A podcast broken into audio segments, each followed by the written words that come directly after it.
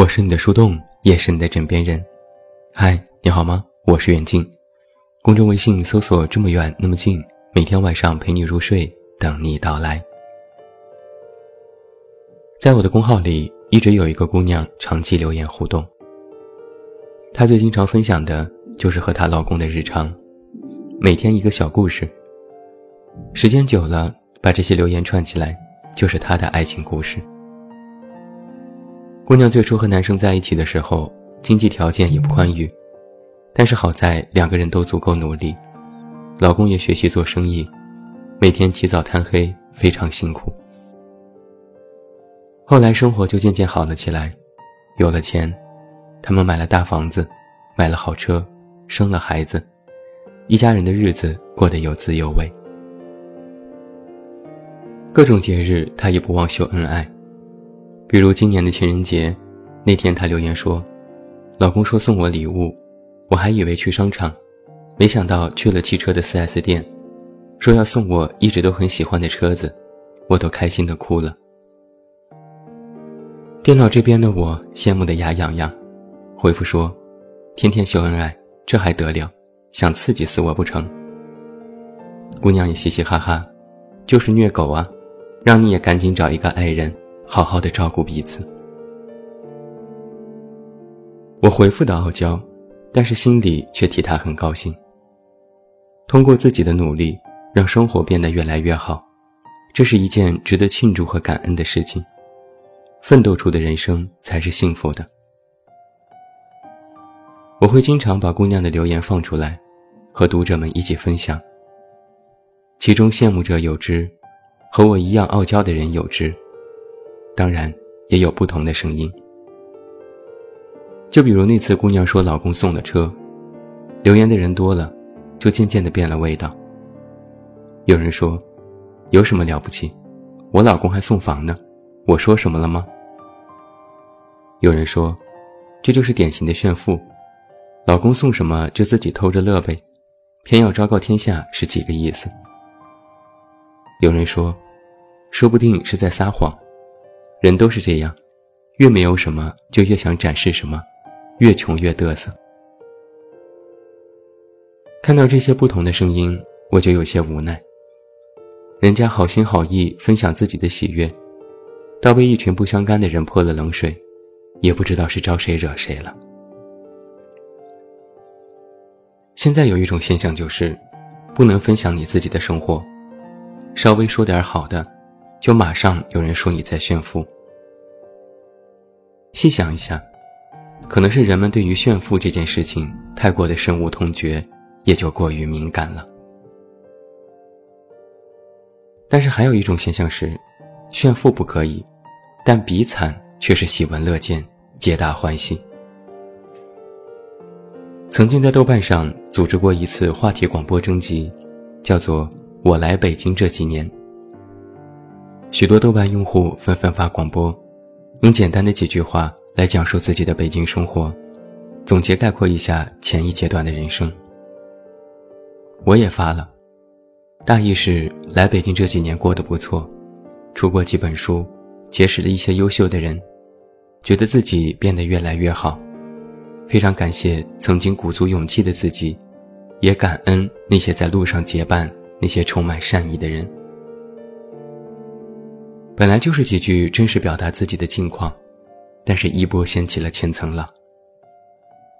先是一位好友，直接将我和他的广播截图拼接，发了朋友圈，阴阳怪气地说：“瞧瞧，这就是差距，有钱真好。”然后那条广播底下留言的人越来越多，很多人说我在炫富，说我买车了不起呀，有本事去住别墅啊。有本事不用工作就赚钱呢？我就一头雾水，我这是得罪了谁呢？后来一位资深的豆瓣用户发邮件让我删帖，他说：“你去看看其他那些人的广播，大家都在比惨，你一说自己过得好，就显得不伦不类，格格不入。”我又是有些纳闷儿，怎么我说我过得好就变得怪异了？我还不能说自己活得好了吗？但是回过头再去细看其他人发的广播，确实如他所言，通通在说自己不如意，搬过几次家，换过几次工作，没有钱，没有对象，还有各种自嘲和段子。话说的越是惨，点赞和评论的人就越多。偶尔几条像我一样说过得不错的人，底下倒是骂声一片。于是我就搞不懂了。这是什么价值观？我还发现了一条匪夷所思的广播。我认识的另外一个人，明明是上市公司的副总裁，生活过得风生水起，但也在广播里卖惨。可他明明前段时间还去国外度长假，乐不思蜀。前几天我就看到一句话：要善于比惨，才能有好人缘。要表现出我不如你的状态，才能获得更多的理解。我看了这句话，觉得还是不赞同。之前我知道一个观点，他们说，比惨实际上是丧文化的一种。我曾经不止一次的表达过对丧文化的不认同，当然也不赞同刻意的比惨。炫富这件事很好理解，撒谎吹牛，把自己扮演出高高在上的角色，渴望得到关注和认同，渴望别人的羡慕和崇拜。那比惨，归根结底也是同一属性，刻意的夸大了生活当中的不足，甚至去捏造了不足，以此来博取同情和理解，也是一种手段。炫富是在说我和你不同。我比你高级多了，看我多优秀。比惨，是在说我和你一样，甚至我还不如你，看我多可怜。其实说白了，比惨和炫富一样，都是在抖机灵。往大了说，丧文化，刻意的比惨，不是真的在说自己过得多么不好，而是在抖机灵。真的觉得生活过不下去吗？真的觉得自己一事无成吗？真的觉得老天爷对你太糟糕吗？其实不一定，但是偏偏要这么说，博取众位看客一乐，然后夸你真幽默。比惨，实际上也是一种博取关注的方式，和炫富一样的极端。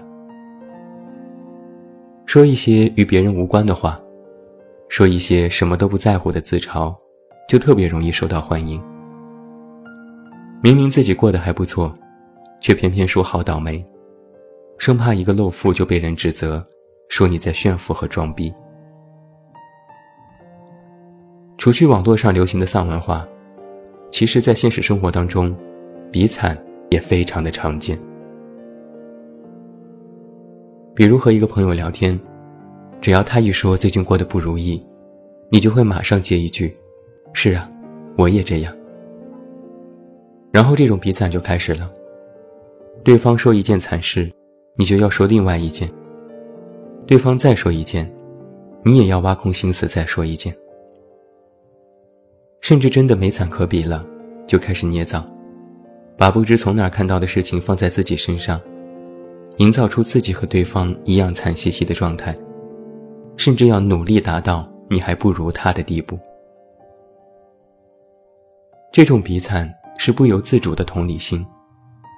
问其原因，你可能会说：“朋友都说自己过得惨了，我如果再去说自己过得好，岂不是太残忍，还会被朋友讨厌？”这句话的问题是，没有想着安慰朋友最近的不如意，不去帮助朋友脱离困境，反倒是一味的和他比惨，以换得朋友可能暂时的心安理得。坦白说，这种抖机灵是一个恶性循环。而且，你有没有发现一点？比惨，不是真的在比自己本身惨，而是比环境惨。很少有人真的拿自己的缺点去比惨。你因为做错事被公司开除，这不能拿出来说。你相亲又一次失败。这事也不能拿出来说。你因为长相又被喜欢的人拒绝，这事儿更不能说。你的所有缺点，都不能堂而皇之的变成段子拿去供人瞻仰。而可让人一乐的，无非都是我不努力了，你加油，好气呀，还没对象，贫穷限制了我的想象力等等。而你发现没有，这些都是许多人共同的丧。你发出来。大家哈哈一笑，觉得他们和你一样，点个赞。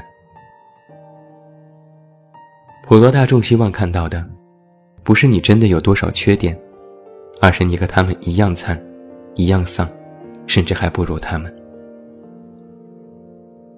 有人就会有这样的心理：两个人聊天，如果都在说自己过得不好，甚至是刻意比惨，那聊天的氛围真是愉快极了。又是一辈子的好朋友。